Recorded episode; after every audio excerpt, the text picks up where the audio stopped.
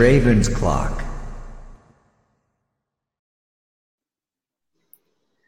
¿Qué tal a todos? Buenas noches, ¿cómo están? Espero que muy bien, porque estamos hoy muy contentos por poder traerles un episodio más de Ravens Clock, este proyecto de parte de Somos Ravens que empezó durante la off-season y que se enfoca en las noticias y en lo técnico de nuestro equipo, los Baltimore Ravens. Mi nombre es Marcelo Flores y tengo el gusto el día de hoy de estar con Juan Ravilla, como siempre. ¿Cómo andamos, Juan Ra? Muy bien, Marcelo, aquí este, ya muy eh, de poder, pues ya faltan que eh, menos de dos semanas para que inicie la temporada regular, para poder ver a nuestro equipo eh, estrenando el estadio de los Raiders. Muy contento, de verdad. Y muy contento de poder tener invitados otra vez. Sí, y es que el día de hoy nos acompaña Grace, con quien llevamos mucho tiempo sin hablar, desde incluso antes del draft. ¿Cómo has estado, Grace? Oiga, muy bien, muchas gracias. Estoy muy contenta de que me hayan vuelto a invitar. Digo, por aquí andamos corriendo, ya ni me pude, ni me pude uniformar, ni poner la gorra, ni nada, pero una alegría siempre compartir con ustedes el hablar de nuestros hermosos Ravens, de nuestros cuervos, y más que ya está tan cerca la temporada, ¿no? 15 días para que inicie el kickoff y ya nosotros un poquito más, pero pues ya, ya es menos.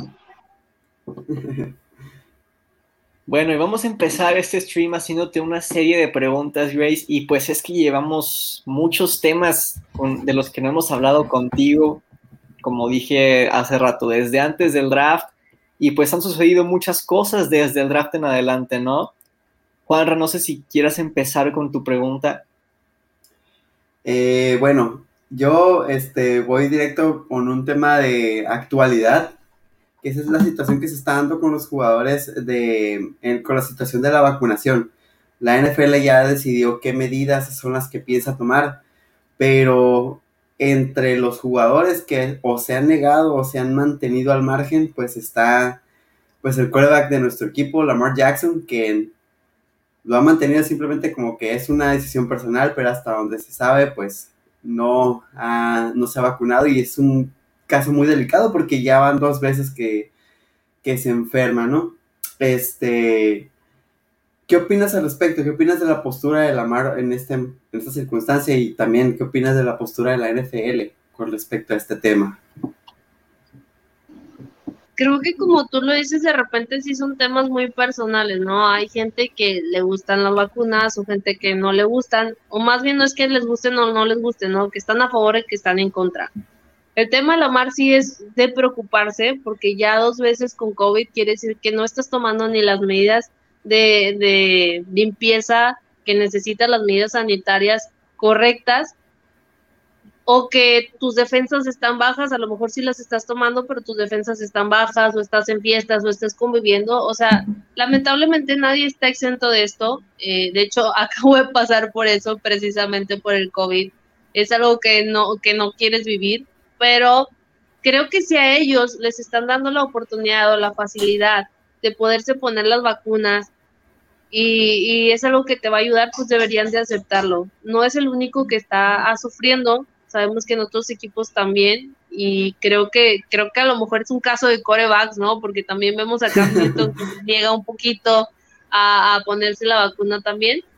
Pero me parece que las medidas del NFL están bien. De repente podrían parecer excesivas para algunos, pero a mí me parece bien. O sea, si tú les estás dando la oportunidad de que se vacunen y no quieren hacerlo, pues ya ahora sí que las multas y el amonestar al equipo, enojarte, es algo que está totalmente aceptable porque les estás diciendo que tienen que hacerlo para que todo transcurra con suma tranquilidad. Digo, a mí me da una alegría cada vez que veo los juegos de nuestro, de nuestro equipo, los de pretemporada, no importa, pero que ya están allá sin cubrebocas y que están tranquilos, saben que es un riesgo y que en cualquier momento si algo sale mal, vas a tener que pasar la factura, pero pero es la tranquilidad que te da también de cierta forma el estar vacunado, el estar cuidándote y tomando las medidas. Totalmente, no puedo decir que, que sí me da coraje o algo lo de la mar, como decimos, es una decisión, no podemos ponernos de un lado o de otro, pero yo creo que si te están dando esa oportunidad, sí la deberías de aprovechar, o al menos yo la aprovecharía. En un mes, si Dios quiere, me vacuno ya, que me, que me den chance después del COVID.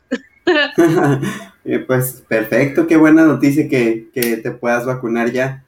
Y bueno, con respecto al, tema, eh, a mí sí me, causa demasiado ruido porque si hay algo que de lo que podemos estar, de lo que todos estamos conscientes es que Lamar es un jugador muy popular, de los más populares de la NFL y lo que él puede hacer tanto dentro como fuera del terreno de juego, aunque es un término que no me gusta, eh, soy maestro y es un término que se utiliza mucho en nuestra área, pero no me gusta que lo utilicen. Eres un ejemplo, como sea.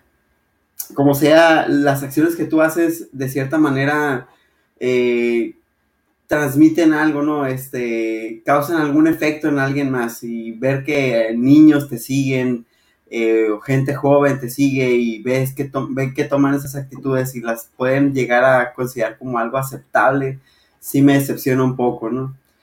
Pero bueno, eh, tú lo mencionas bien, es una cuestión personal y la NFL tiene que hacer lo que tiene que hacer para mantener el barco estable, ¿no?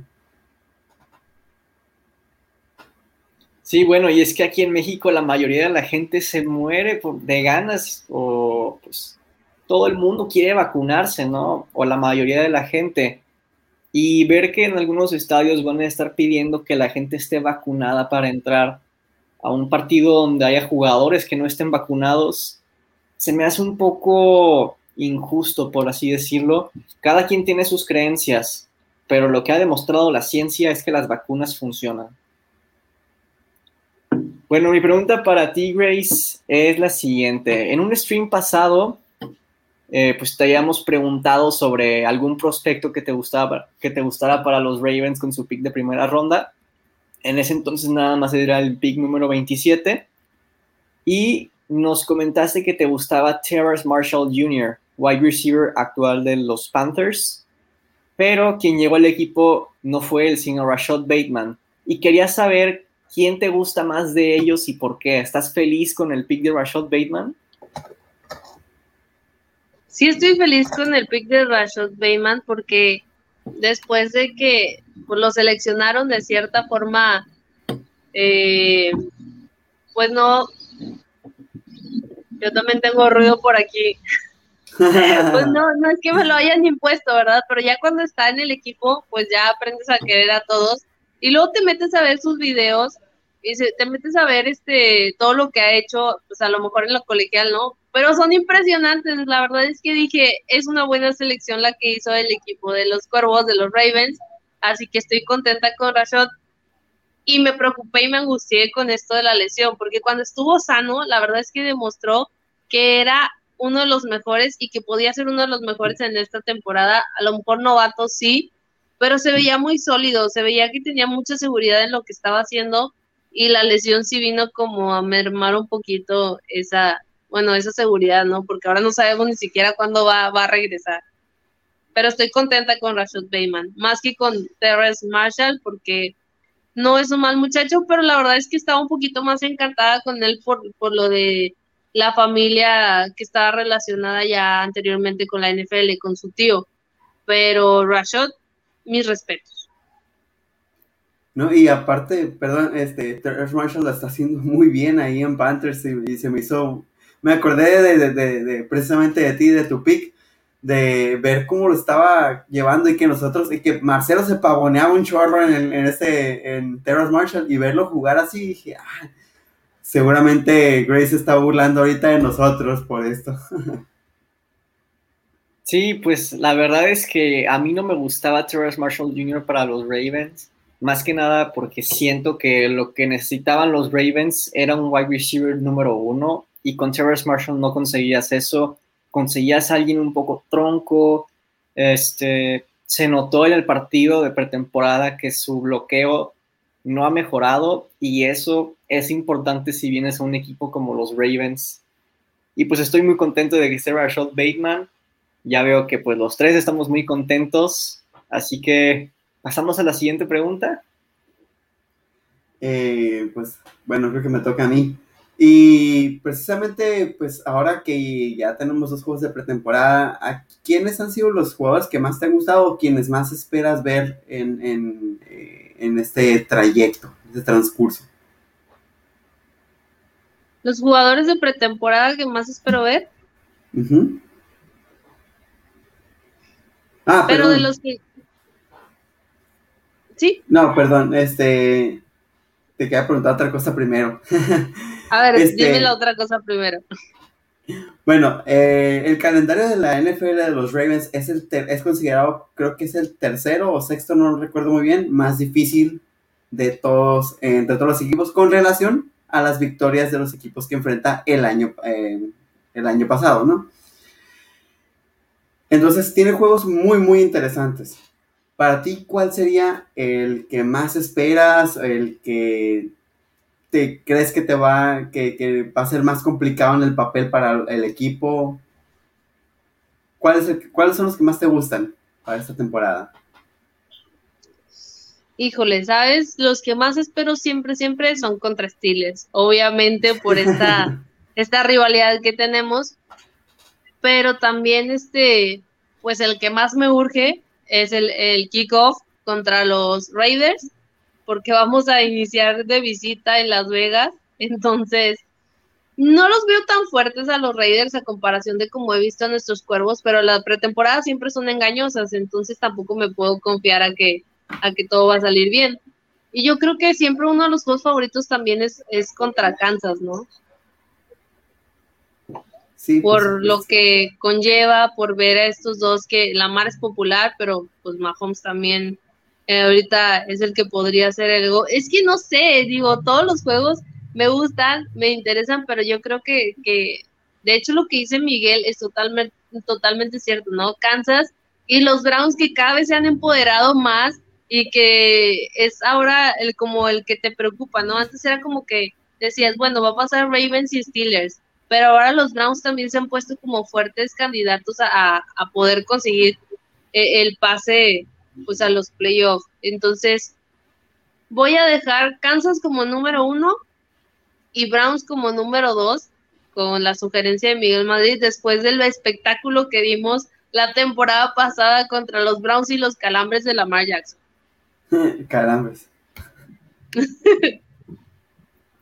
Pues nunca lo sabremos con certeza, pero el hecho es que sí, fue un partidazo, nos regaló jugadas excelentes, y pues llegaba un cierto punto en que no sabíamos qué equipo iba a ganar, ninguno de los dos dejaba de anotar y pues al final eh, Lamar Jackson regresa de quién sabe dónde, le lanza un pase al estilo Superman a Marquise Brown para el touchdown, pero luego los Browns vuelven a anotar y se empata el partido 42 a 42 se avienta una excelente serie ofensiva en la que Tucker tiene que conectar un gol de campo de más de 50 yardas y lo hace para que pues termine la jugada con una jugada como de tochito, ¿no? Que pues la vas pichando para atrás y a ver qué sale, termina en un safety, pero pues a esas alturas de un partido yo creo que la jugada no es la incorrecta.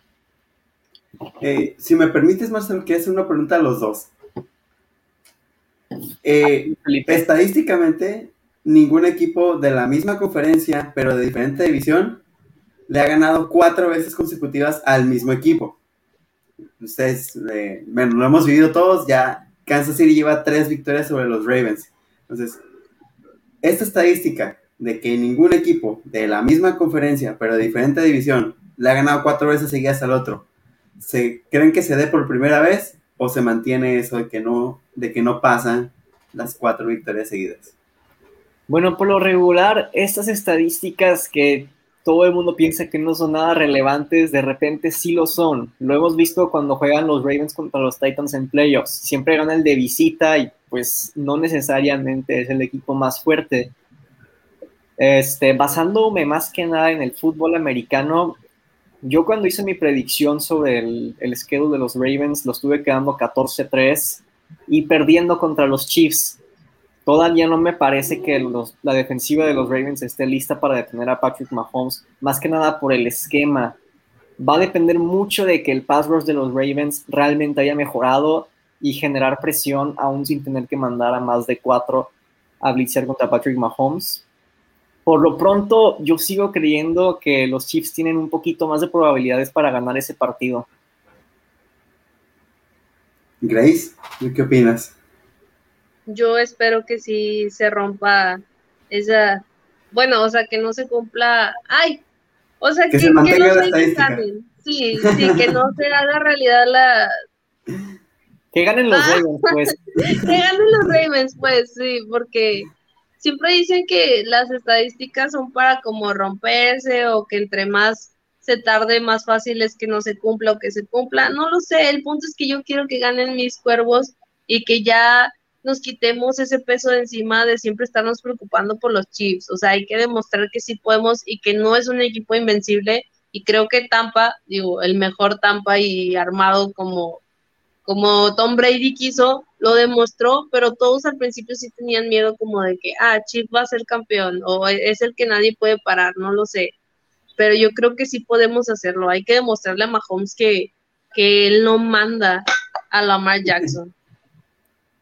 Y es que se pronosticaba como la siguiente rivalidad grande entre quarterbacks, así como lo fueron Tom Brady y Peyton Manning, pero pues el hecho es que Lamar no ha podido ganarle y el partido más cercano fue su primero en 2018, perdemos en, en overtime 27-24, pero pues realmente ese partido se perdió ahora sí que por cruzazuleadas y errores al último minuto, por así decirlo, ese partido fue el único que yo recuerdo que los Ravens fueron los Ravens durante todo el partido. No sé si me entienden con lo que me refiero, pero más que nada dejan de jugar como siempre lo hacen, se vuelven muy impacientes y entonces vienen, digamos que malas decisiones por parte tanto de los coaches como de los jugadores y es ahí donde Patrick Mahomes y Andy Reid nos hacen bullying. En términos de NFL, yo creo que fue algo así como aplicar una de vaqueros, ¿no? o de Falcons, bueno. O, falconeada también. ya estamos, estamos sacando unos adjetivos de la manga. Bueno, y Felipe tenía. Siempre la vanguardia aquí en Ah, buenas noches, aquí ya con ustedes, igual un poco tarde, saludando a Grace, saludos Marcelo, Juanra, no sé si me escucho bien, se ve bien pues ya estamos listos aquí ya para hablar de la semana 2 de pretemporada y, dándole la bienvenida a Grace. Muchos ya la conocen, algunos no. Ahorita nos va a dar sus redes sociales para que la sigan, muy talentosa, con muy buena información. Así es que, pues, continuamos con, con este espacio. Bueno, Felipe, ¿tenías alguna pregunta preparada para nuestra invitada? Pues la pregunta yo creo que le haría sería con respecto a la temporada este, que viene. ¿De qué jugador, en general, ya sea novato o ya con algunos años en el equipo, espera más en este 2021? Híjole, yo tengo como un crush, pero en lo, en lo deportivo, ¿no? un crush deportivo con J.K. Dobbins. Digo, yo creo que ha hecho las cosas muy bien, que las puede hacer mejor todavía y ha tenido como, de hecho yo he visto que también, mm, o a lo mejor es alucinación mía con este crush, de que los mismos Ravens le están dando como mucho auge, como que están confiando mucho en él, o sea, cada vez veo más, más este, fotos que publica el equipo en las redes sociales. Pero sí, tengo muchísimas esperanzas en J.K. Dobbins. El verlo la temporada pasada fue para mí algo increíble y creo que, que ahorita pues tiene también muchísima oportunidad de seguir haciendo esas, esas grandes eh, jugadas. Y creo que se entiende muy bien con el resto del equipo también. Aunque los jugadores que he visto en pretemporada, ay Dios, o sea, el mini Lamar, el otro el coreback, es que yo lo bauticé como mini Lamar, porque es como estar viendo el, el reflejo de Lamar Jackson, o sea, son iguales, hasta las jugadas, vía terrestre, eh, este chico McCarthy, McCarthy fue el que hizo el, touchdown. Nate McCrary, sí. McCrary. Eh, o sea, también dije, wow, ¿de dónde han salido tantos buenos jugadores? Alguien está haciendo bien su trabajo. Entonces, como que dices, imaginar que algunos de ellos van a ser cortados, no sé, también me duele. Sí, bueno, y el parecido que tienen Tyler Huntley y Lamar Jackson es tanto que incluso el comentarista los confundió, pensó que era Lamar Jackson quien estaba jugando al principio y pues, realmente empezaba a dar estadísticas sobre Lamar Jackson y todos nosotros así como, está el número dos, es Tyler Huntley. ya después lo corrige su compañero y pues ya lo narra todo normal. Pero pues el hecho es que su estilo de juego se parece muchísimo. Y bueno, nos mencionas a J.K. Dobbins, aquí Miguel nos menciona a Patrick Quinn. Fueron los dos primeros picks de los Ravens en el 2020. Una draft class que parece, parece prometer muchísimo más que la 2019, que fue la primera de Eric de Costa. Nos manda saludos Casio Papito Peluche. Saludos, Casio. Pero bueno, además de J.K. Dobbins y Patrick Quinn, hay muchos eh, jugadores de segundo año más en el equipo, incluidos Devin Duvernay, James Prochet, Patrick Quinn, este, Justin Marubuike, y de entre ellos, ¿quién espera realmente un salto para su segundo año? Hemos visto que muchos jugadores en su primer año apenas están adaptándose a la liga, y es en su segundo año cuando llegan para jugar a nivel de Pro Bowler. ¿A quién ves con posibilidades de jugar a ese nivel en su segundo año? Mm, esa es una buena pregunta. Pues ya nos anotaste uno con J.K. Dobbins que, también sí, es que de, verdad estoy como, como casada con él, digo, me sigue en, Twitter, nos seguimos ah. mutuamente, entonces digo, sí, es como que estoy al pendiente de, de todas sus publicaciones, más porque todavía le publican cosas de colegial y así. Pero eso es más como, como un sueño de, lo que nos gusta a los aficionados, ¿no? Que de repente te siga alguien a quien admiras. Ah, sí. Ay, no debería decir esto, soy reportera, pero bueno, se entiende. Oye, qué curioso, porque además J.K. Dobbins se sabe que ha estado aprendiendo a hablar español. De hecho, en uno de esos videos que hacen los Ravens le preguntan que quién es su artista favorito y responde que Bad Bunny, justificando que estaba aprendiendo español y pues que le había empezado a gustar. La música ya es otro tema, ¿verdad? Pero el punto es que pues, se involucra mucho con el idioma español y eso pues nosotros siendo mexicanos es padrísimo eso, ¿no? Yo creo que ya lo podemos invitar al programa, ¿no? Entonces. Hay que invitarlo a que haga una transmisión en español, porque él cuando empezó, bueno, cuando empecé a juntarme acá en el club de fans de, los cuervos acá en Monterrey, que la verdad he ido muy pocas veces, pero Mario, un saludo Mario, Mario Retis, me prestó un jersey número 27. Entonces, eh, me prestó ese 27, mira, de hecho aquí está Mario Retis. y ese pues era el 27 de Rice.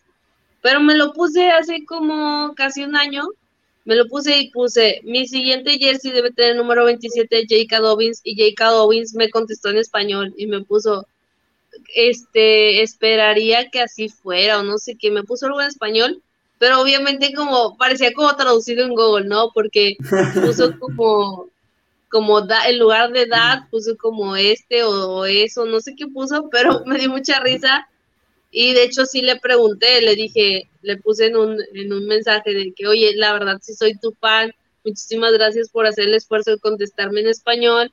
Y me pone, es que estoy aprendiendo español. Y yo, ¡oh! Y ya le pregunté también que qué música le gustaba y me dijo que Bad Bunny, que Raúl Alejandro. Y, y sí platiqué un poquito con él de, de esas cosas. Pero hasta ahí, o sea, nada más eso, no hay más.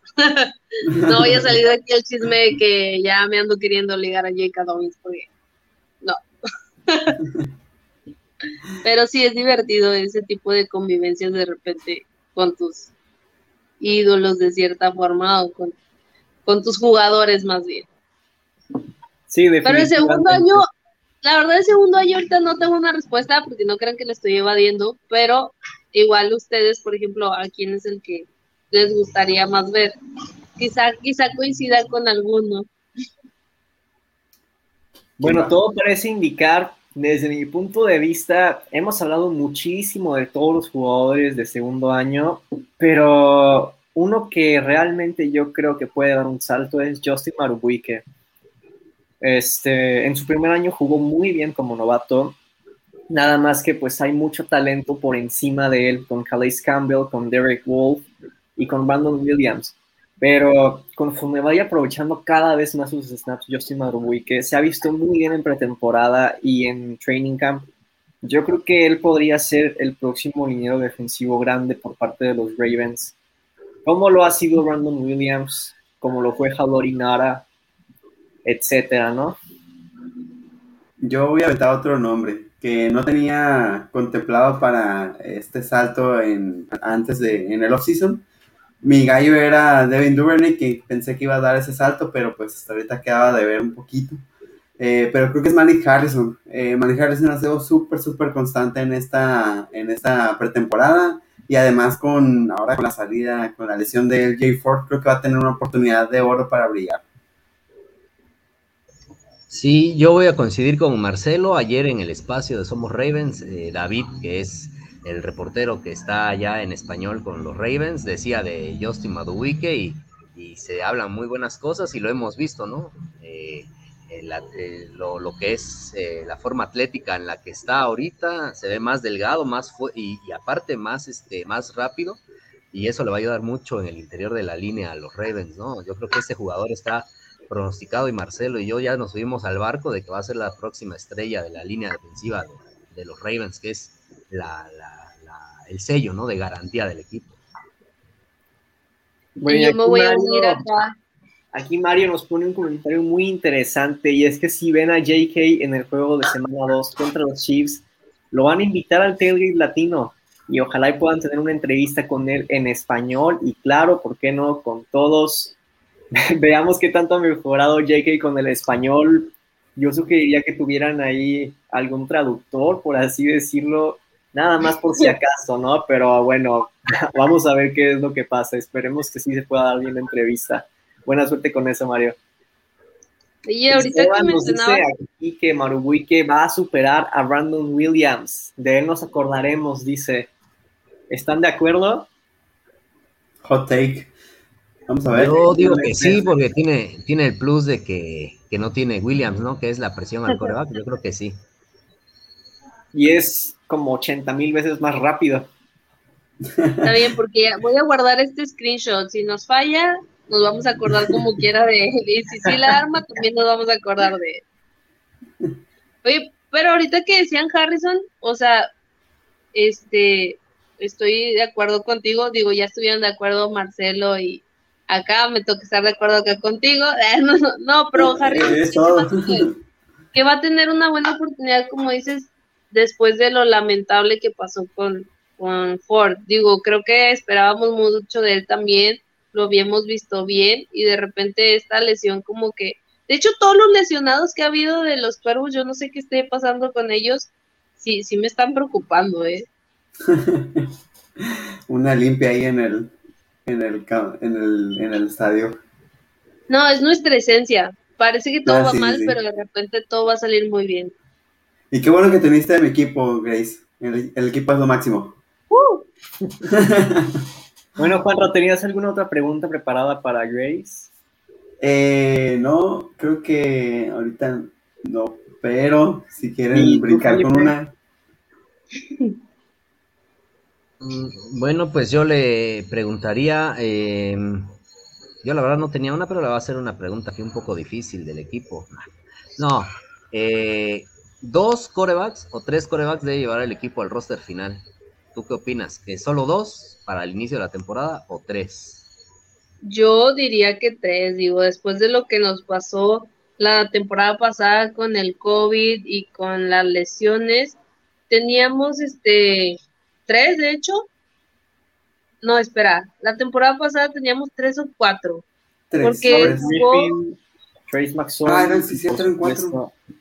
Eran cuatro porque teníamos hasta el mini Lamar, me gusta decirle así, este Max Orley, que a mí se me hacía buen coreback, lamentablemente también esto de, la lesión, ahorita también, o sea, en ese juego se lesionó, ahorita otra vez se lesiona, ya nos deshicimos de este Bahar, Bahar, y creo que sí, yo apostaría por tres, la verdad es que no estamos ahorita con estas condiciones de pandemia como para andarnos arriesgando con lesiones y coronavirus. Perfecto, el dio, diste en el clavo, Grace. el detalle de la mar que no está vacunado va a dar muchos dolores de cabeza. Yo creo que más prudente sería llevar tres, aunque yo soy de dos, ¿no? Pero yo creo que eso de la mar no vacunado es, es un punto, una bandera roja, dijera el buen Juan Ramón. Me preocupa mucho ese tema de, de Lamar. A mí, a mí personalmente me decepcionaría más que Lamar no se vacuna que no llegue a ganar un Super Bowl. Es más fácil que me baje del barco si no lo hace. Bueno, pues por lo regular se recomienda que un equipo tenga al menos tres quarterbacks en cada partido. Esperemos que así sea uh, ya a la hora de la hora, por así decirlo. Ya con eso cerramos la sección de nuestras preguntas para ti, Grace. Ahora abrimos la sección de Cover One. Esta es la sección donde nos mantenemos al tanto sobre qué está pasando alrededor de la NFL y alrededor de los Ravens también. Es la sección donde damos una noticia y nuestro breve punto de vista sobre esta. Empezando pues por la que ya dijimos hace ratito, LJ Ford se lesiona y se pierde toda la temporada. Abro contigo, Juanra, ¿qué es lo que piensas sobre esa situación ahora? Pues eh, igual, para mí el J. Ford era, bueno, creo que todos lo consideramos como un linebacker puente que iba eh, para hacer esta transición y que Malik Harrison eventualmente fuera el titular. Eh, la edad ya no es algo que le favoreciera a AJ Ford, entonces, pero el tipo viene de hacer una temporada bastante buena, o sea, los Ravens saben hacer estos esquemas donde los linebackers pueden brillar él ya aprovechó este tipo de esquema y tuvo jugadas muy, muy interesantes. Es, sin duda lamentable, o sea, ¿a quién se puede alegrar de que un jugador se lesione así, aunque no sea de tu equipo, ¿no? aunque sea de tu acérrimo rival? Eh, pero dentro de lo malo, lo bueno, y este, espero que de verdad Manny Harrison aproveche, esta oportunidad y tengamos un, linebacker para el futuro. Bueno, y Esteban ya tiene un punto de vista que empieza a preocuparse. Eh, él piensa que ya estamos al borde de que si un titular más se lesiona, el equipo perdería ese nivel de juego que tiene y las expectativas con, con, las, que con las que estábamos antes. Y sí, ha habido muchos equipos a los que les pasa eso con el tema de las lesiones. Vimos a los 49ers la temporada pasada, se lesionó casi casi que la mitad de los titulares en defensiva y su coreback titular. Entonces, este tema, claro, pues yo creo que todos estamos muy tristes con la lesión, no, no vamos a ver a alguien que esté contento, tendría que ser una persona, mejor evito la palabra, ¿verdad? Pero bueno, eh, definitivamente es una oportunidad para Malik Harrison, es como si le pasara la antorcha y creo que se complementa muy bien con Patrick Quinn para hacer una buena dupla de linebackers. Seguimos con lesiones y es que Travis Etienne de los Jaguars y Carl Lawson de los Jets también se lesionan y pierden toda la temporada. Felipe, este, ¿cuál de esos dos te duele más y por qué? Eh, yo creo que la de Etienne, pero por la elección, ¿no? Yo creo que los Jaguars debieron invertir en otra posición en ese pick y la de Lawson lo, va a responder Juan Ramón porque a él le va a doler más esa por los Jets, ¿no? Y su afición ahí a Robert sale y, ya va a ser el pretexto para decir que por eso no fue una buena temporada de, de, los Jets. No, no, a ver, los Jets, los Jets son un equipo en transición. Los son un equipo en, en, reconstrucción. No, iba, no, iba, no iba a haber una temporada ganada ni, ni de chiste, ¿no? Sí, y eh, no, tienes razón. Y este, yo creo que la de los Jaguars, ¿no? Como que habían invertido muchas este, esperanzas y expectativas ahí en esa dupla con los dos, este, los dos jugadores del mismo colegio en, los picks, ¿no? Este, como fueron eh, Trevor Lawrence y, Etienne, y yo creo que esa es la que más duele, aparte de, de, por mi afición que tengo a los Jaguars, ¿no? Fue el primer equipo al que vi en la NFL. Yo creo que esa, esa quería ver, pero creo que es una oportunidad más para Robinson, que, está destinado a ser una, una, una, un, gran jugador en, en, la NFL y como me gusta que lleguen, ¿no? Por la vía de, los no drafteados. Sí, claro, pues a pesar de que los Jets empiezan ya su proyecto con Zach Wilson, que hasta ahora luce muy, pero muy bien, es una lástima realmente que esto suceda y también me duele más la lesión de Travis Etienne quienes siguen Ravens Clock recordarán que yo hice un scout sobre Travis Etienne en un escenario donde los Ravens le habían puesto un tender de segunda ronda a Gus Edwards, lo que significa que si otro equipo lo firmaba en agencia libre, nos iban a tener que dar un pick de segunda ronda. Dije también que entonces la necesidad de running back sería urgente y por eso hice un scout de Travis Etienne. Era mi running back favorito de, de esa clase y claro que me duele bastante que se lesione.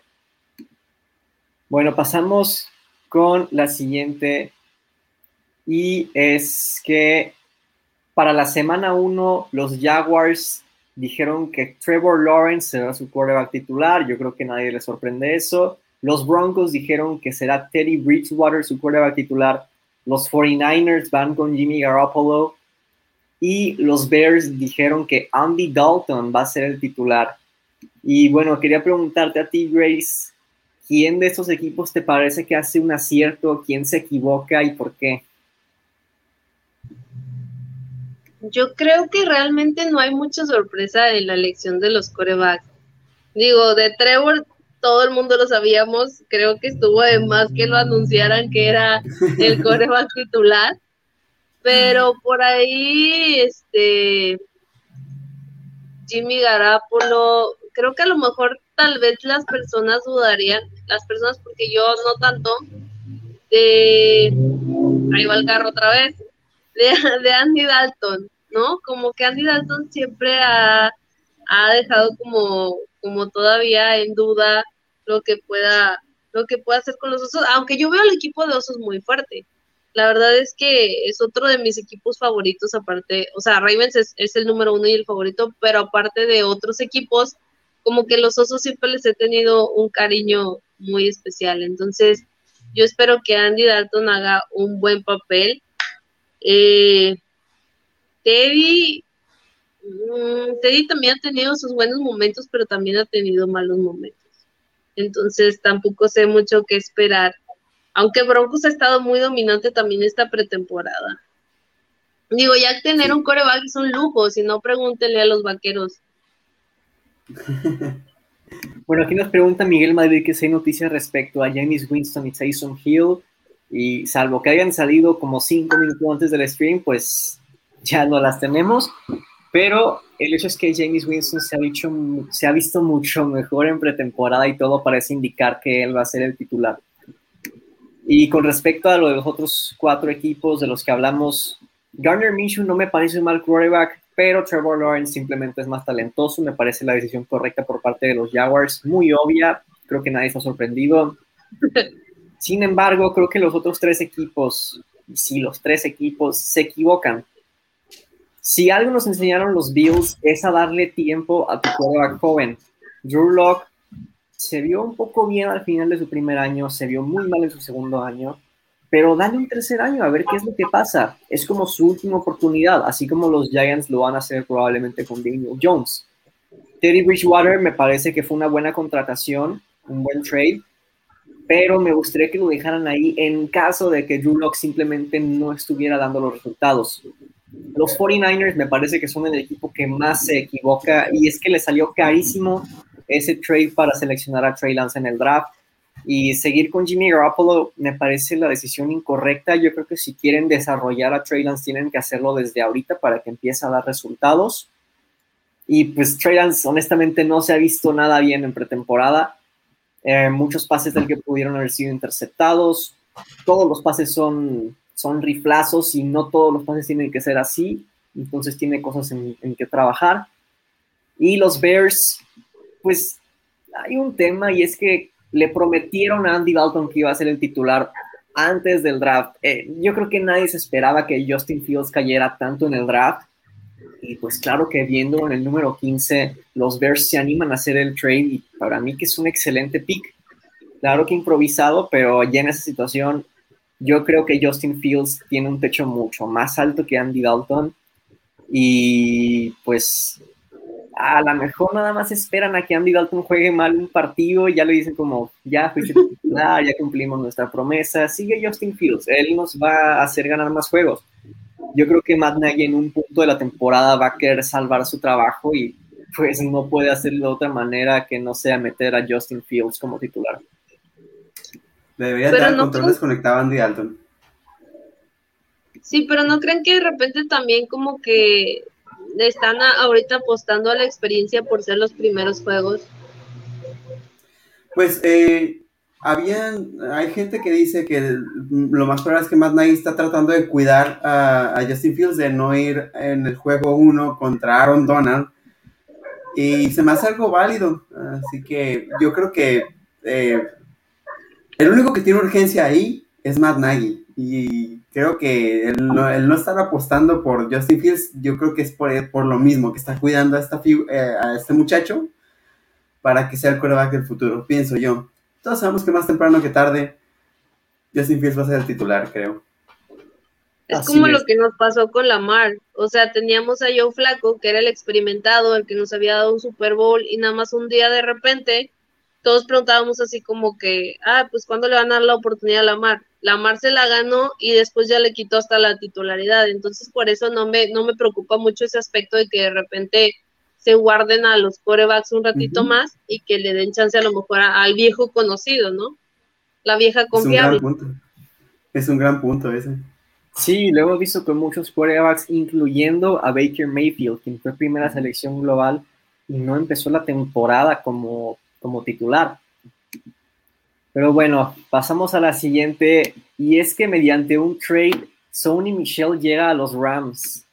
Teníamos Juan Rey y yo en los, con los Rams, no sé, algo que simplemente los veíamos en el Super Bowl, representando la NFC, ganando, perdiendo el Super Bowl, quién sabe, pero los teníamos ahí.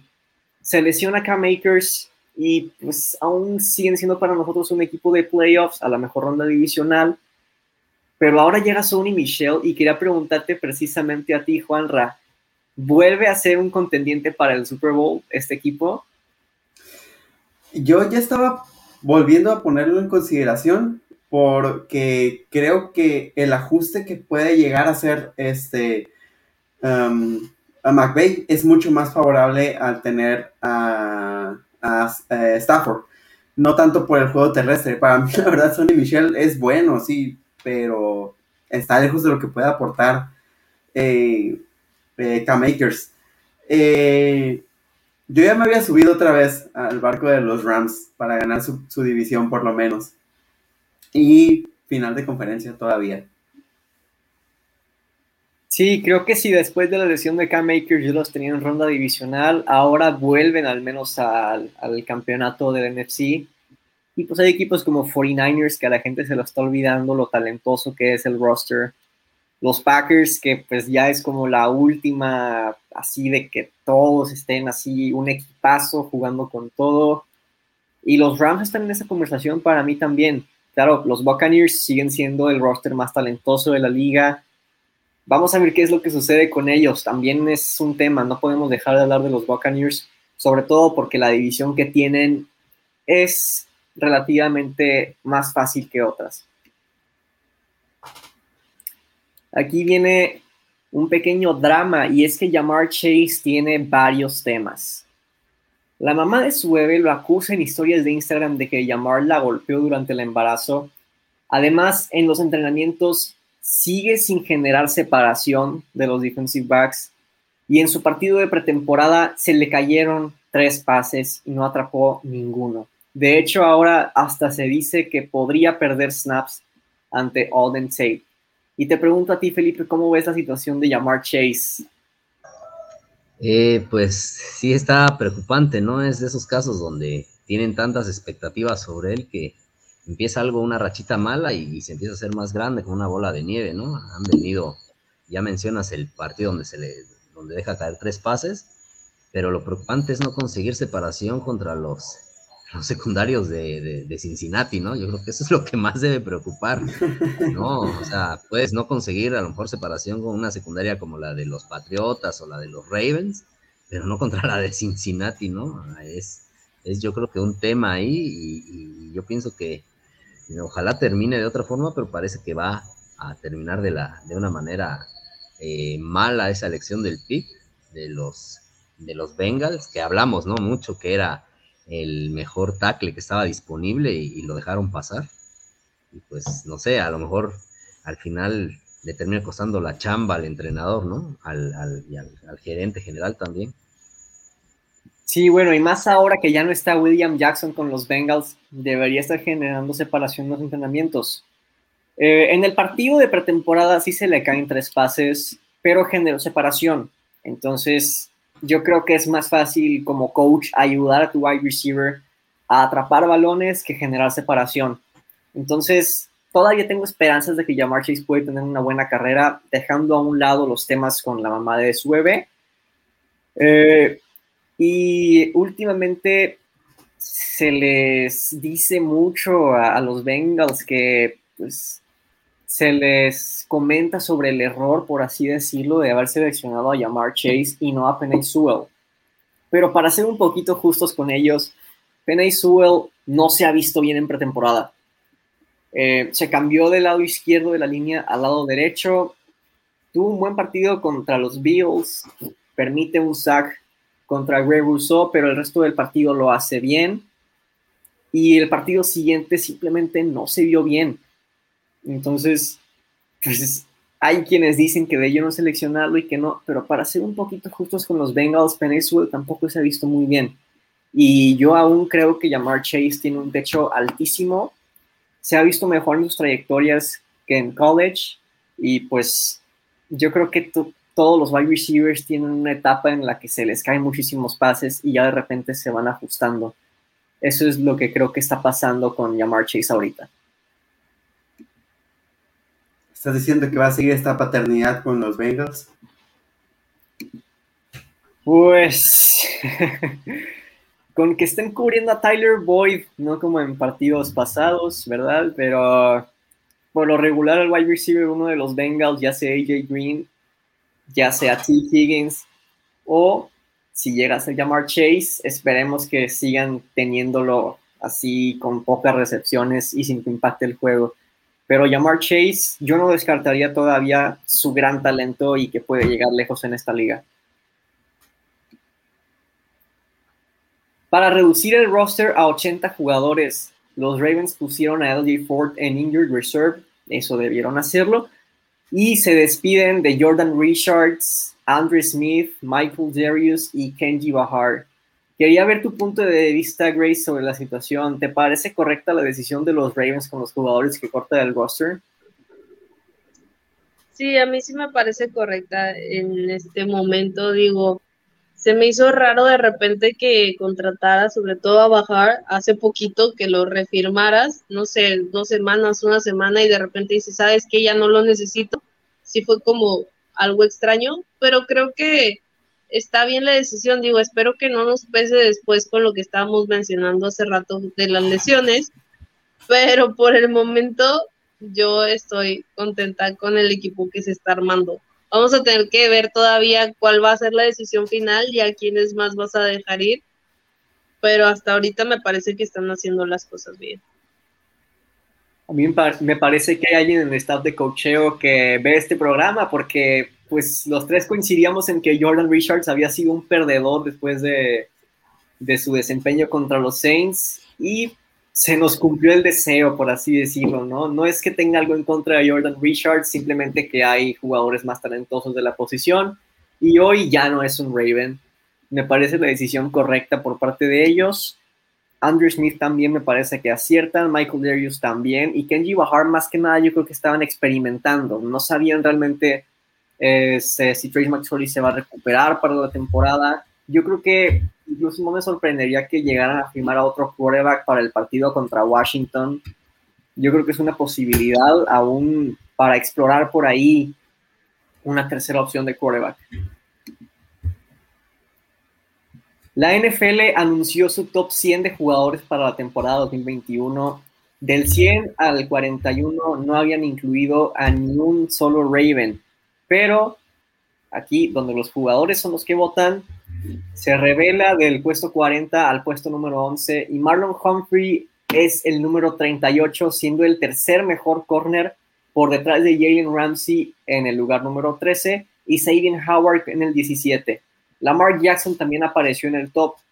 es el número 24, siendo el séptimo mejor quarterback por detrás de Russell Wilson, en el 12 de Sean Watson, en el 18 y faltando por revelarse en el top 10 Aaron Rodgers, Patrick Mahomes, Tom Brady y Josh Allen. ¿Y qué les parece? ¿Quién está muy arriba? ¿Quién está muy abajo? ¿Por qué Lamar Jackson está en séptimo lugar con los quarterbacks? ¿Y por qué no incluyeron a Ronnie Stanley? Juan, empiezo contigo. este, soy muy, eh, estoy muy en contra de esas overreactions que se dan mucho. O sea, la NFL tiene un periodo de, enfriamiento bien largo y entonces a la gente se, se va con lo último que miró. Josh Allen en el top 10, por favor, me parece ridículo. Josh Allen es un de un temporadón, pero lleva una temporada buena. Come on. Viene, un, viene de dos temporadas terribles para un coreback titular.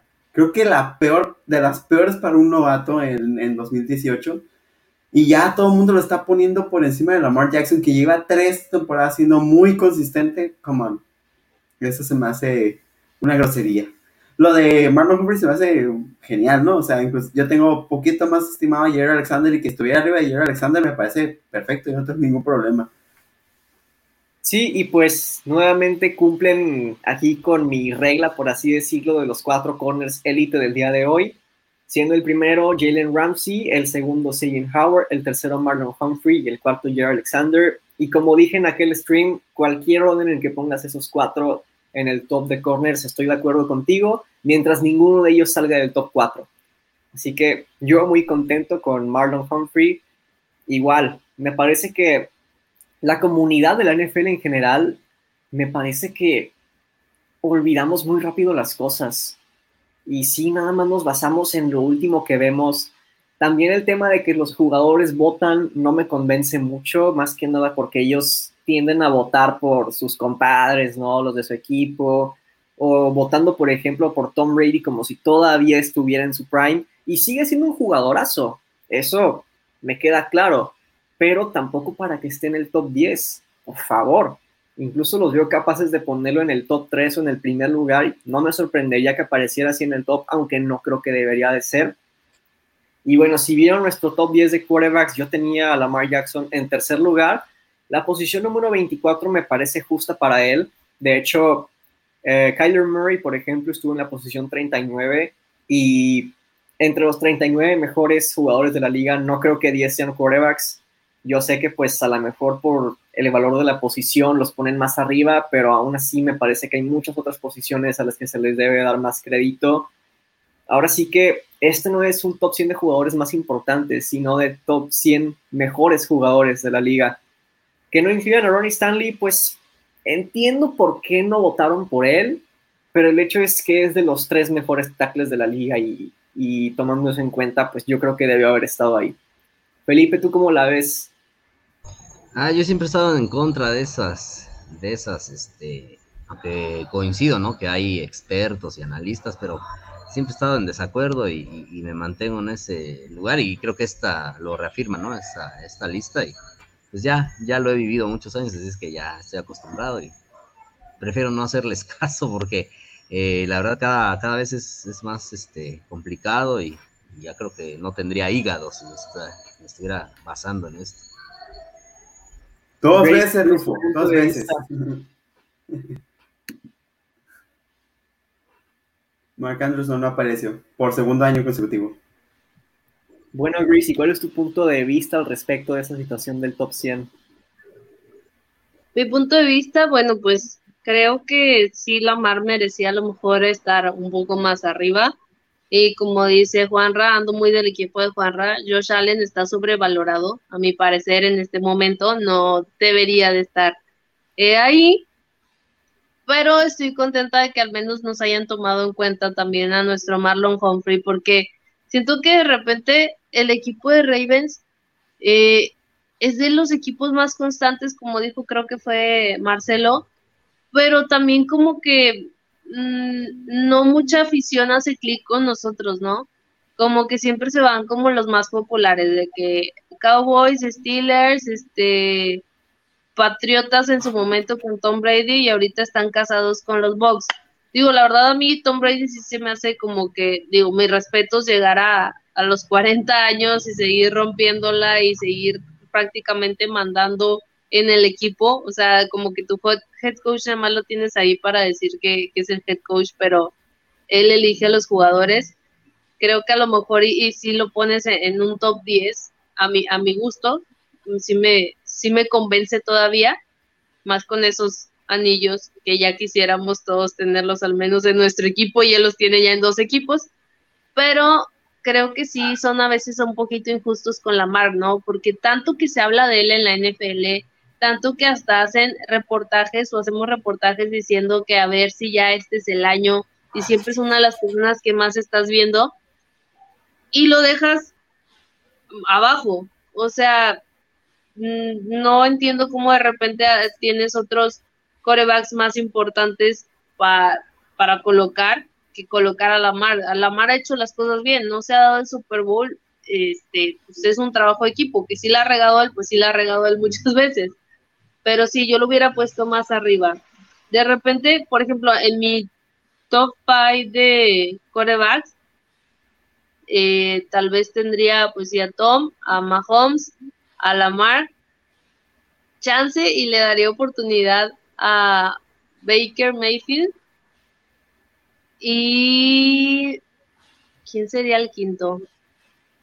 No, no sé. el quinto, me voy a agüitar contigo. Ah, Russell Wilson, claro, claro, Russell Wilson. Digo, últimamente lo he dejado de lado porque como que sí tuvo también su traginovela eh, con los Seahawks de que ya se, como que ya se quería ir, como que ya no había respeto, no sé qué pasó y como que todos decíamos, oh no, va a quedar fuera de los Seahawks, seguramente lo va a agarrar otro equipo porque es buenísimo. Y los Seahawks tampoco han dado mucho de qué hablar en esta pretemporada, pero sí, Russell Wilson es una bestia cuando se lo propone.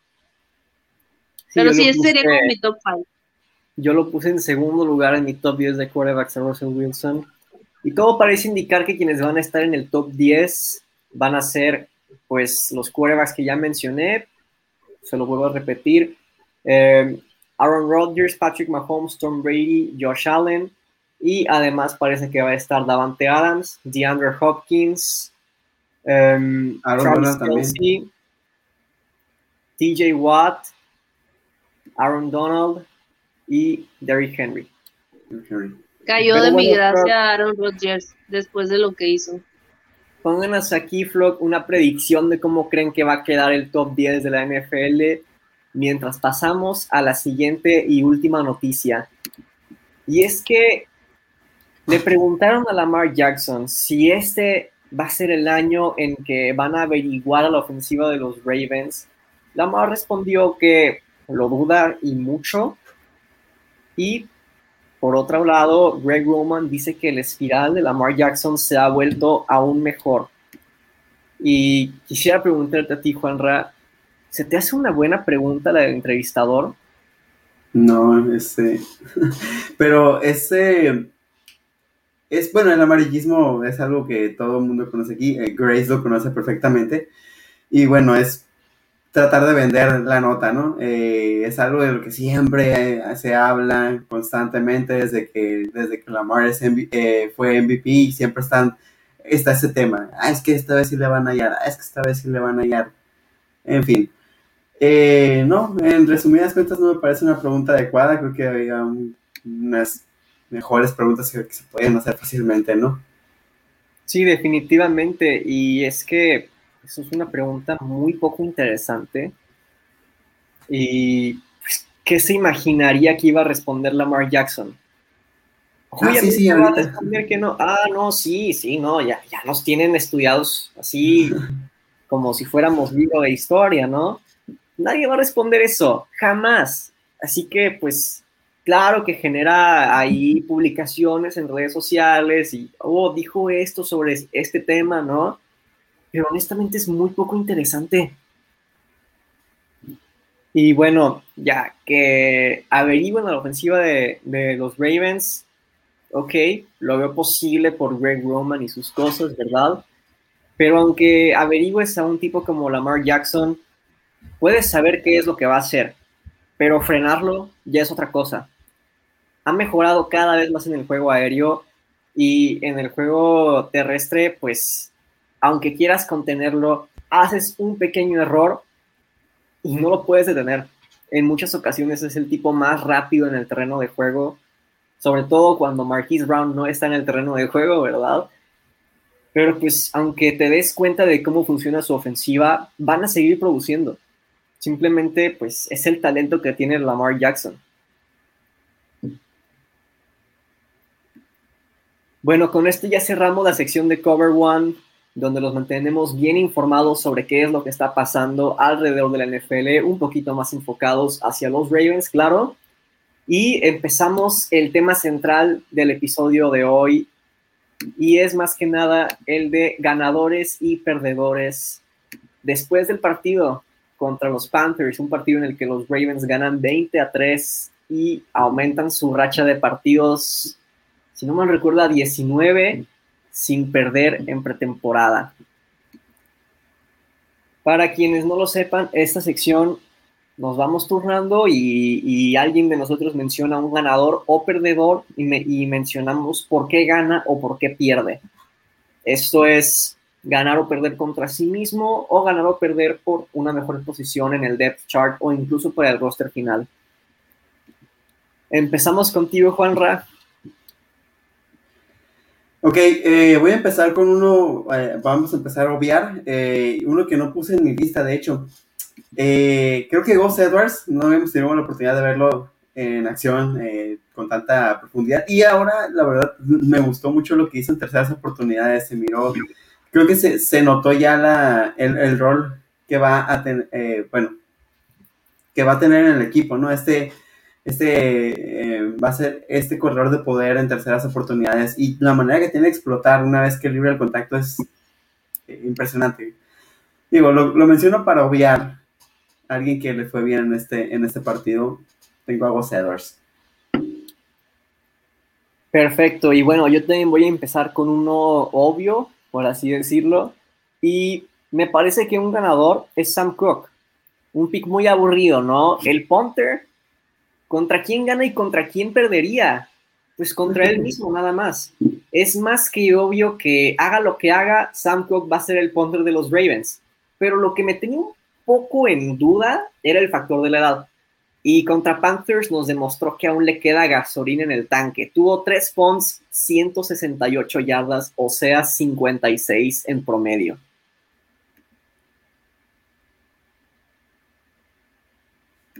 Felipe, sigues tú. Eh, yo voy a mencionar a un jugador que este, creo que va, con, eh, va a generar un poco de controversia y es Patrick McCarry, ¿no? Yo creo que ha tenido un desempeño bueno como tackle.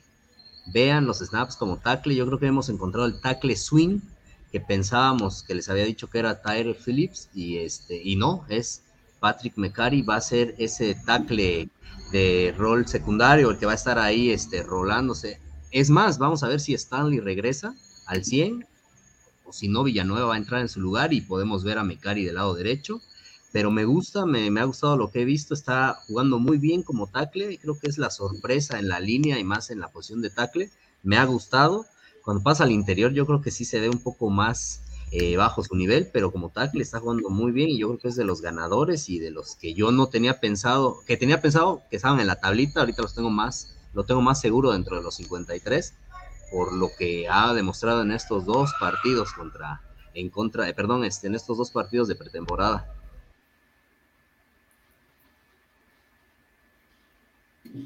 Bueno, aquí voy con un perdedor que cuando les mandé la lista era un poco como con controversia, ¿no? Por así decirlo.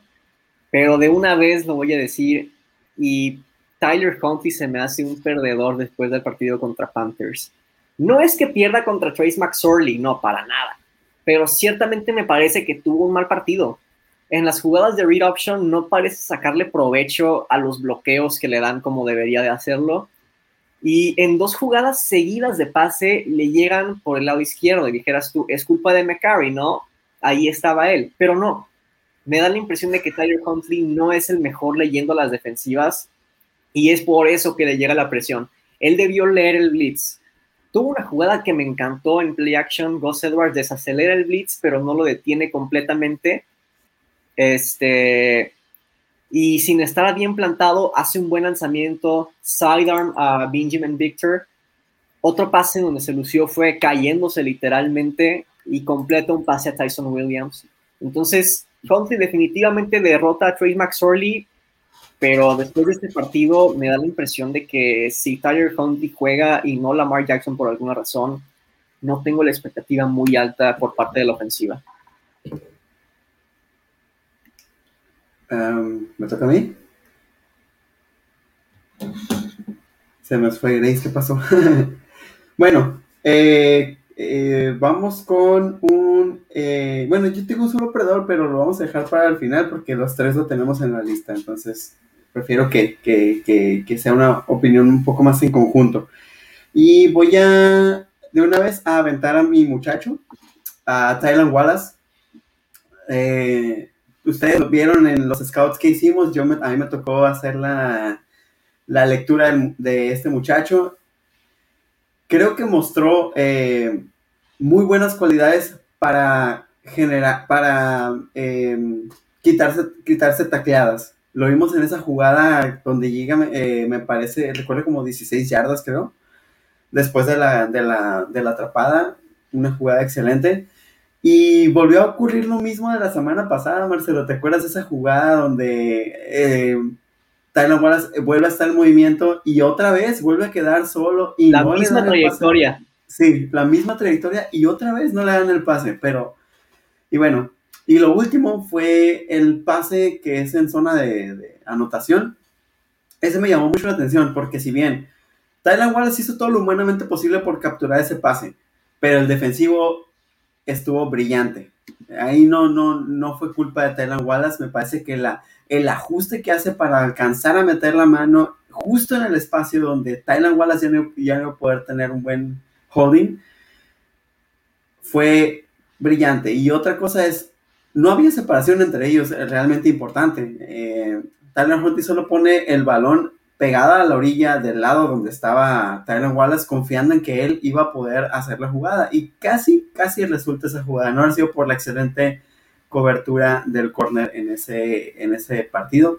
Creo que si hubiera podido atrapar ese pase, yo le pondría una actuación redonda, pero pues bueno, no fue así. Aún así, me parece que hay un brinco muy, muy, muy notorio de, la de lo que nos, nos mostró, perdón, la semana pasada a lo presentado en el juego contra los Panthers. Sí, Tyler Wallace ya se ve más como suponíamos que se iba a ver Miles Boykin que el propio Miles Boykin. Ya hasta se ve bien en los bloqueos también y parece broma, pero no. De verdad me gustaron sus bloqueos y pues sí, esas excelentes recepciones. La primera es un pase alto, pero ajusta muy bien, atrapa el balón, pisa con los dos pies antes de salir de la cancha y en la segunda logra conseguir yarda después de la recepción, incluso rompiendo una tacleada. Y pues ese pase que no atrapa en zona de anotación, no me parece una mala jugada suya, sino una gran jugada defensiva. Este, otro que se me hace un ganador es Alejandro Villanueva. Y bueno, ya se preveía desde su llegada a Baltimore que sería el titular pero hay quienes no creen que vuelva a jugar como en sus temporadas en Pittsburgh. Y contra los Panthers me gustaron sus bloqueos, en especial contra Derrick Brown en el primer drive.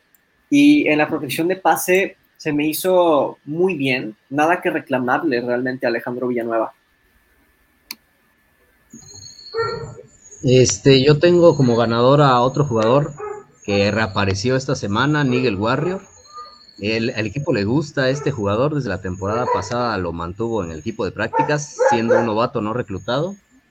Eh, y desafortunadamente tuvo esa lesión a principio de, bueno, en la, una semana o dos semanas antes del primer partido.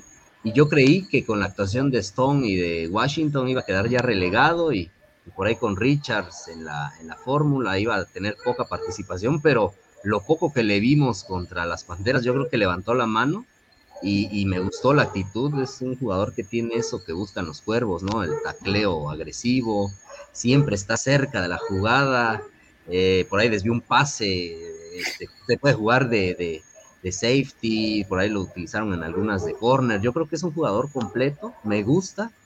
Eh, creo que estos, de estos tres va a salir el siguiente, el, perdón, el que se va a meter en el roster final.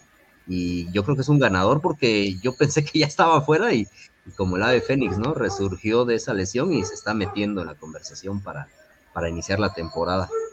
Sí, definitivamente la posición de safety ha sido la más divertida de evaluar porque de todos ellos hemos tenido que hablar. Sabemos que los titulares son de Sean Elliott y Chuck Clark, no creo que eso cambie, pero Geno Stone, Ardarius Washington y Brandon Stephens jugaron bien, han estado jugando bien.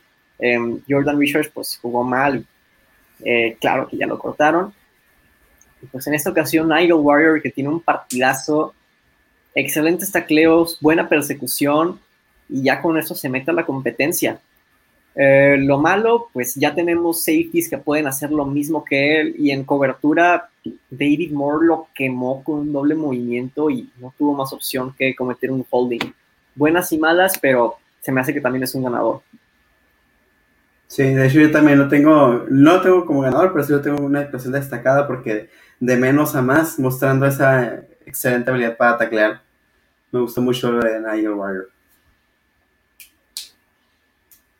Bueno, sigues tú, Juanra. ¿Quién gana Ah, o sí. quién pierde? Eh, como les digo, yo solamente tengo un perdedor, así que voy a nada más estar eh, mencionando puras ganadoras y voy a ir con otro que me está generando un crush muy interesante, que es Dalen Hayes. Se nota que el tipo quiere jugar para los Ravens, que es el equipo de sus amores. Se- el tipo no solamente presiona, sino también detiene el juego terrestre. Eso es algo vital en un defensive end, que pueda cumplir esas dos funciones, que, porque muchos nada más se van sobre cuánta presión, cuánta presión, pero el tipo para taclear, para defender el juego por tierra también es muy, muy bueno. Sí, yo también lo actuación tengo. redonda. Yo también lo tengo como ganador, pero pues ya dijiste lo que iba a decir y hasta más. Entonces paso con el siguiente jugador. Y un ganador para mí es Deshaun Elliott. Desde mi punto de vista, Deshaun Elliott fue el jugador del partido. Tuvo dos tacleos seguidos en la línea de gol para prevenir un touchdown de Chuba Howard en tercera y cuarta oportunidad.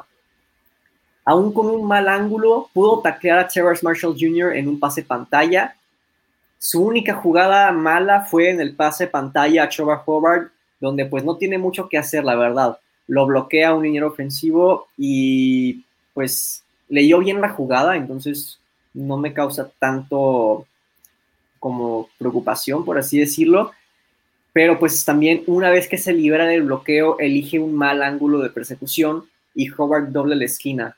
Y por qué no, también tuvo un sack en una jugada donde no fue bloqueado, pero gracias a su paciencia y saber cuándo es el momento perfecto para presionar a Will Grier, consigue el sack. Además, va directo a taclear abajo. Eso es más efectivo que taclear arriba y además evita castigos. Primeras 11 jugadas, 4 tacleadas y un sack para Deshaun Elliott. Y pues se notó ahí que Terrence Marshall Jr. no bloquea bien por tierra, le ganó un bloqueo a él y fue donde consigue hacer una tacleada en línea de gol. Deshaun Elliott me parece el jugador del partido, definitivamente un ganador. Eh, voy a mencionar a otro ganador. Mm, voy a poner aquí al pateador suplente, ¿no? Yo creo que otra semana donde tiene una actuación constante, mejora la del pateador rival y se incrementa sus puntos, así es que creo que lo pongo como ganador a, a, a Jake Verity por, por la consistencia que está teniendo. Hay dos puntos a destacar. Eh, eh, la, la, semana 1 cuando pateó las, las, hizo las patadas de salida, promedio que tuvieron sus patadas fue de 4.3 segundos en el aire. Si lo hubiéramos comparado con la temporada 2020, hubiera sido el número uno. Yo creo que eso le aumenta todavía el valor ¿no? de este pateador y aparte las patadas que ha conseguido, eh, me gustaría aquí exponerlo. Han estado, yo las he visto, no exactamente en el centro, pero no nada alejado del centro, ¿no? De las H's. Yo creo que eso es también a, tomar en cuenta que la técnica que ha desarrollado, yo creo que con un mentor como Tucker es impresionante y es, se refleja. Así que yo creo que como dijo Tucker, este, este jugador tiene muchas chances de iniciar pateando la temporada en algún otro equipo como titular. Juan, tu turno. Ok, este, si hay algo que aprecio mucho de un jugador es cuando me cierra la boca con actuación, con su actuación. Y en este caso, Justin Ellis me sorprendió mucho. Estuvo constantemente arrastrando al liniero, eh, al guardia en este caso. Fue una batalla que constantemente estuvo ganando. El tipo se miró muy bien, inclusive lo miró un poquito más, no sé si estás de acuerdo conmigo, Felipe, pero lo miró un poco más rápido que en su último juego. Sí, de hecho, no, eh, no se ve, se ve mejor atléticamente, ¿no? Lo, lo, has notado. Parecía que era claro que estaba fuera del equipo y se ha puesto en forma y, y, ha mostrado por qué los Raiders confiaron en él aquella cuando lo draftearon. Y ahí están los resultados, ¿no? Un jugador que, que es de NFL. Bueno, aquí Marco Reyes nos comenta que no está de acuerdo con lo que comenta Juanra. ¿Podría ser un poquito más específico, por favor, para saber exactamente me imagino, me imagino que ha de ser lo de que lo de Robert Saleh, que es mejor que Win Martin. Yo creo que ha de ser. Yo le voy a preguntar, yo le voy a preguntar a, yo le voy a preguntar a Marco que si sabe quién es Alex Smith. Es un amigo mío.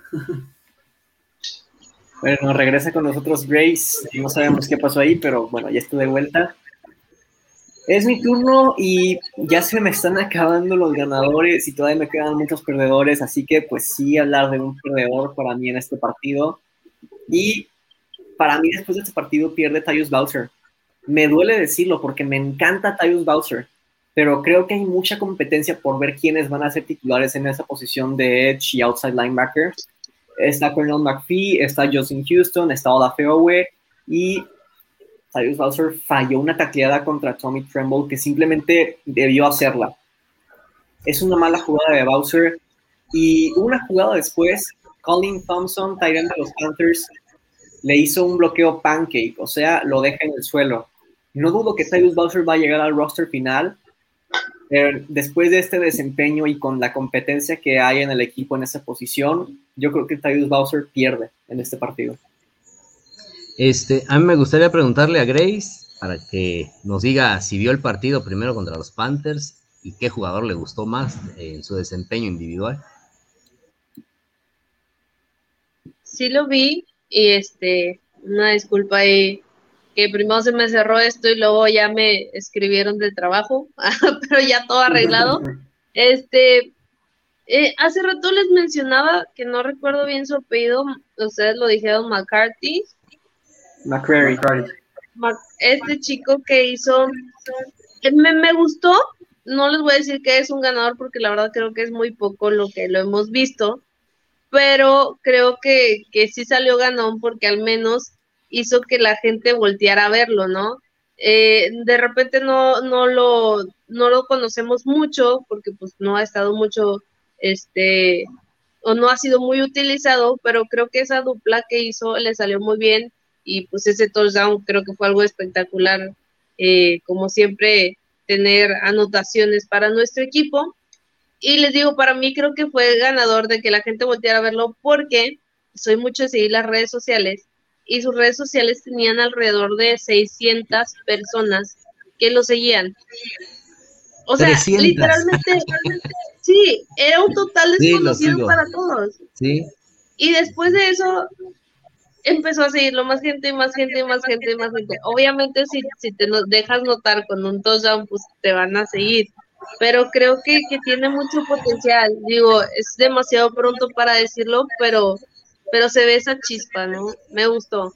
Me quedé como traumada con él. O sea, con los touchdowns que hubo, el de él fue como para mí el, eh, el más espectacular o el más bonito, no sé. Sí, estoy de acuerdo contigo. Yo creo que Nate McCurry es un ganador. Me gusta cómo juega, es explosivo. Y lo que más me gusta de él es cuando lo involucran en el juego aéreo.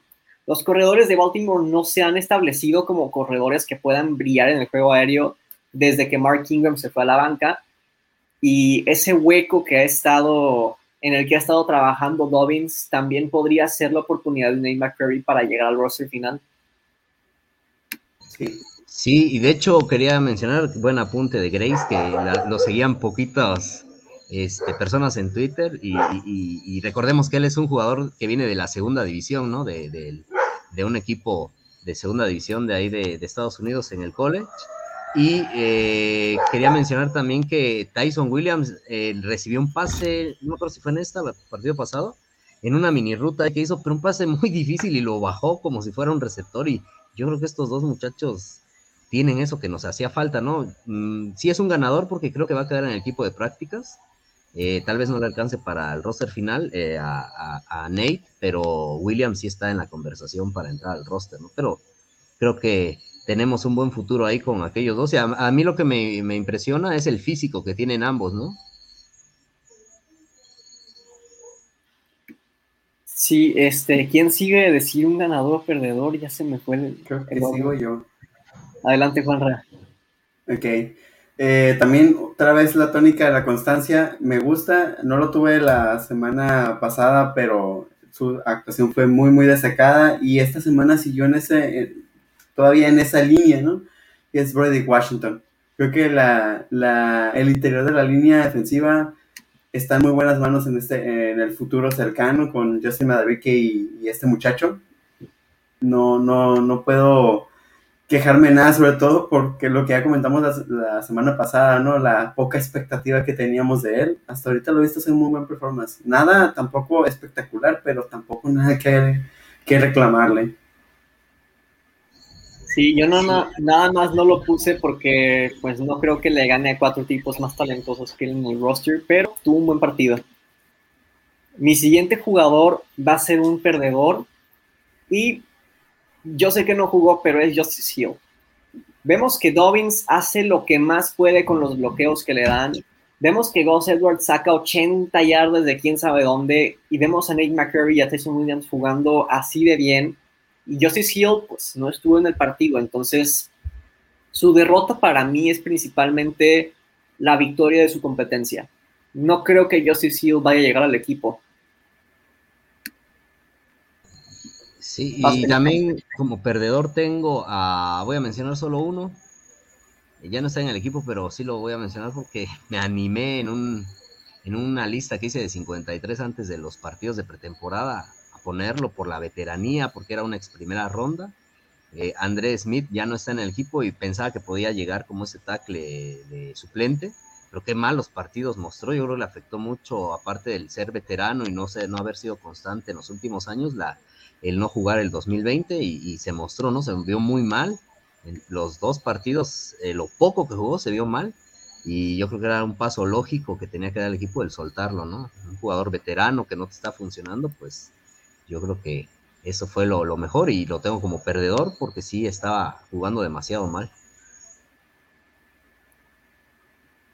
Adelante, Juan Ra. Eh, bueno, eh, Grecia nos mencionó un jugador que, que, le gustó, pero no nos ha hecho un jugador que no le haya gustado. Ya dijo que Dobbins no le gustó. es que creo que en este, en este partido no lució mucho. Digo, hubo, hubo jugadores que lucieron más. De hecho, por ejemplo, hace rato estaban mencionando a Edwards y Edwards creo que fue uno de los jugadores que más aprovechó este partido y más porque de cierta forma era un juego fácil, ¿no?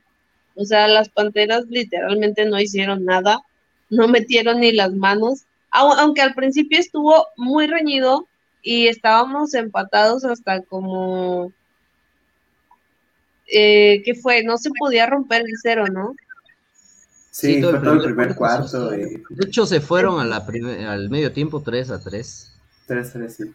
Estaba muy, muy, parejos y ya en la segunda parte los, las Panteras como que de plano dijeron, bueno, pues ya X es pretemporada.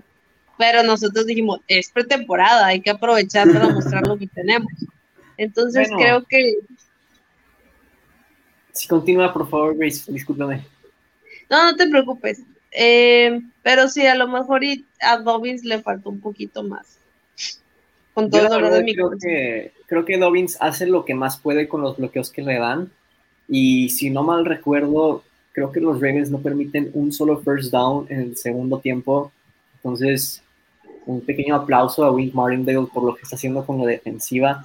Y yo creo que el hecho de que los Ravens ganan mucho en pretemporada se debe a que hay mucha competencia para lugares en el roster. Eso lo hacen muy bien los Ravens. desde pues el 2015, ¿no? Voy a continuar con un jugador a quien no lo pongo como un ganador ni un perdedor, pero considero que debería hablar de él y por eso lo pongo con un asterisco y es Josh Oliver.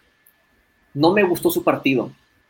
Varios de los pases que van para Josh Oliver son incompletos. Tuvo el fumble que fue completamente su culpa, pero el hecho es que sigue siendo a quien más involucran en el juego aéreo y eso siempre juega a favor de este jugador. Creo que sin duda alguna va a llegar al roster final. Simplemente hablo de él porque aunque me parece que lo involucran y eso es ganancia, personalmente no me gusta su partido.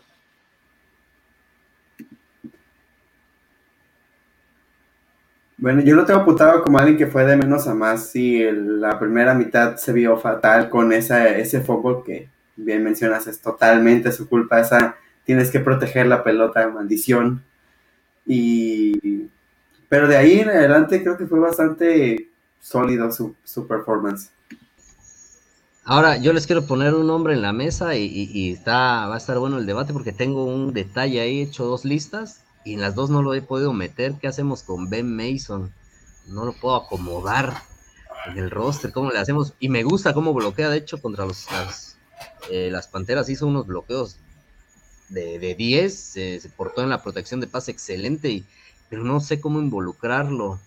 Dejando fuera a Oliver. Es, es, complejo. No sé cómo ustedes vean ese tema de, este novato. Cómo, cómo encajaría en el sistema de los Ravens. Bueno, ahí te va. Yo tengo un tema y es que creo que Patrick Ricard podría jugar como, como tight bloqueando. Eso podría darle unas oportunidades a Ben Mason y pues a mí la verdad me encantaría ver qué clase de jugadas pueden hacer los Ravens con doble fullback. Eso lo dije en nuestra como reacción del stream después del draft. Me gustó el pick de Ben Mason, fue más tarde cuando lo comprendí, pero aquí es donde empiezo a hablar de un ganador y es Eric Tomlinson. Claro, todo parece indicar que Josh Oliver va a ser el tight número 3 del equipo y es que, como no creerlo, ¿verdad?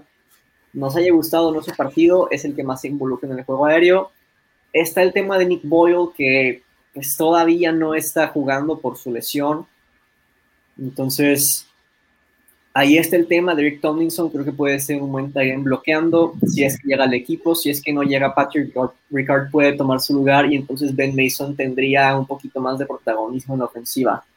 De Eric Tomlinson quería hablar particularmente por el bloqueo que tiene en el touchdown de Nate McCreary. De verdad que me encantó ese bloqueo, casi casi que el touchdown se me hace más suyo que de McCreary. Y pues eso podría meterlo en la competencia, por eso quería mencionarlo como ganador. Oigan, yo no sé si mencionaron al pateador. Felipe lo mencionó, sí. Sí, la verdad es que también me, también me impresionó. Eh, de repente se veía hasta como nervioso, ¿no? Pero ya cuando, cuando hacía su patada y, entraba como que hasta la alegría, ¿no? Le desbordaba y luego el ser reconocido por Justin Tucker de que le, como que choque de puños fue así como, wow, o sea, yo me motivo más para, para seguir haciendo pues lo que ya sé hacer, ¿no? Porque la verdad es que lo hizo muy bien. Así que nada más quería corroborar. Super temporada sigue siendo perfecta y esperemos que se nos deje un pick de quinta ronda por ahí. este, creo que sí es tú, Juanra, de mencionar un ganador o perdedor. No sé si tú, Felipe. Sí, pues bueno, como les dije, el, perdedor creo que lo tenemos, el que tengo lo, lo, tenemos los tres, así que lo voy a dejar para que alguno de ustedes lo mencione. Quiero ser policía bueno. Eh, yo voy a reconocer a el más constante que he visto, que es Malik Harrison. No le he visto un solo bemol a, a Malik Harrison, la verdad. A lo mejor cobertura de pase, pero, pero por otras cuestiones. Y pues yo voy a cerrar con el nombre, creo que el más destacado de la pretemporada, la ofensiva, no sé si estén de acuerdo conmigo, pero es Tyson Williams, ¿no? creo que se merece una mención, eh, se ganó un lugar, ¿no? Quitó, teníamos muy seguros ahí a los tres y de repente se metió y yo creo que ahorita no hay duda que va, que puede ser el, si lo meten al roster final, nadie se va a quejar, nadie va, va a poder este, negar que, este jugador tiene el potencial para jugar con los Ravens. Y este, y pues él, ¿no? Quiero mencionarlo porque otra semana donde hizo un extraordinario trabajo. Eh, y creo que puede ser parte del equipo en esta temporada 2021 y pues yo creo que a Marcelo toca la responsabilidad de su muchacho Richards, ¿no? Que hable de él. Sí, bueno, Tyson Williams no necesito dar mucho de él, sobre todo después de la jugada de touchdown impresionante. Creo que ya está definido quién es el running back número 3 del equipo. Este tipo es, es un guerrero. Pero bueno, yo de quien quisiera hablar, y es que nada más me quedan dos ganadores, y como he estado muy negativo últimamente, ya quiero hablar positivo de alguien. Así que voy a hablar de Justin Marwick. Cada vez nos demuestra aún más que es un gran atleta, sobre todo para su posición, ¿no? Fue eficiente en la línea de scrimmage y su velocidad se notó bastante en el terreno de juego.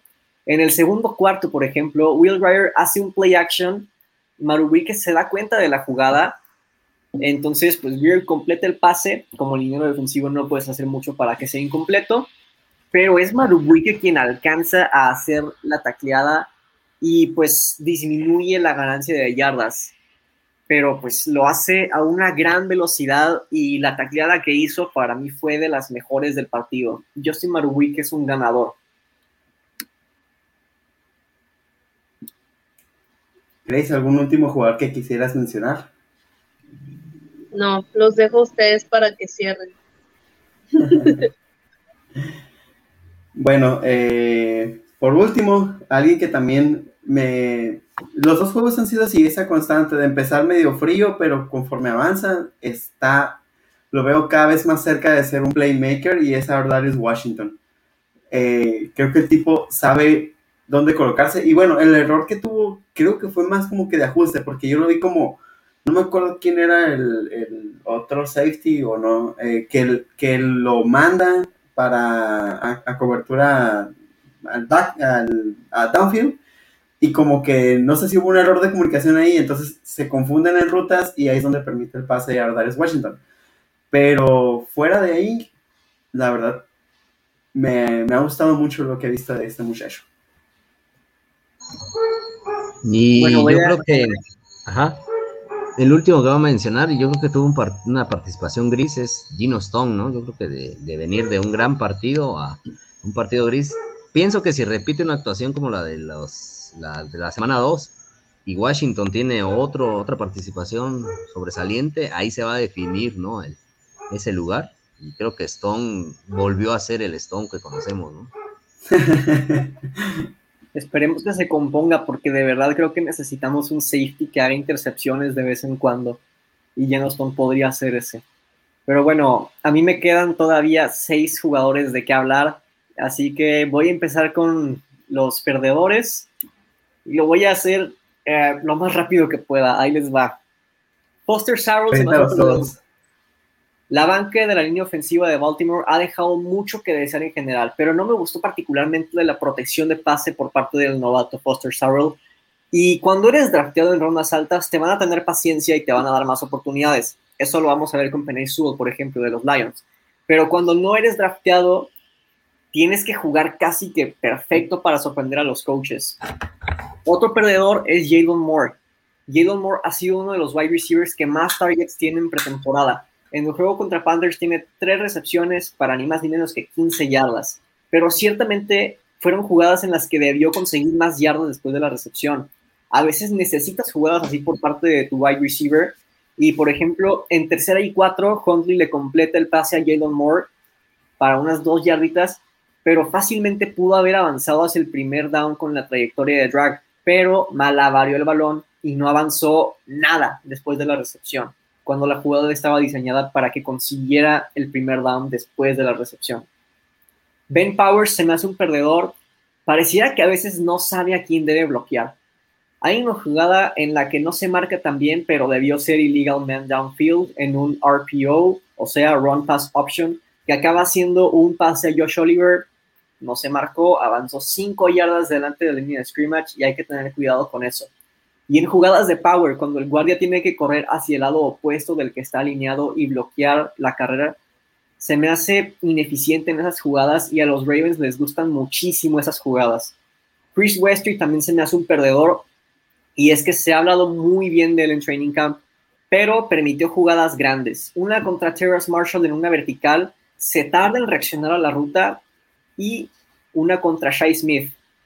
Han hablado muy bien de Shai Smith los fans de Panthers, que pues sí, atrapó el pase fuera del terreno de juego y técnicamente es un pase incompleto, ¿verdad? Pero en pretemporada no me importa eso de que haya sido afuera o adentro de la cancha. Lo que me importa es que lo vencieron. Y hay muchos corners talentosos en Baltimore como para que Westry pueda estar permitiendo jugadas así. A Devin Duvernay le pongo un asterisco, o sea, ni ganador ni perdedor. No tuvo su mejor día en el juego aéreo. Se le cayeron un par de pases, pero pues en pretemporada en general ha estado muy bien en sus regresos, tanto de punts como de patadas, como nos ha tenido acostumbrados. Entonces pienso que hay que hablar de Duvernay porque pierde como wide receiver, pero sigue ganando como kick returner y como punt returner. Ya cerrando con mi último ganador es Chuck Clark. Chuck Clark nos sigue demostrando lo eficiente que es a la hora de taclear. Lo hizo bien en todo el partido y particularmente en la jugada en la que force el fumble. Por lo regular, no sé si lo sepan, pero no es así como un safety taclea a un corredor.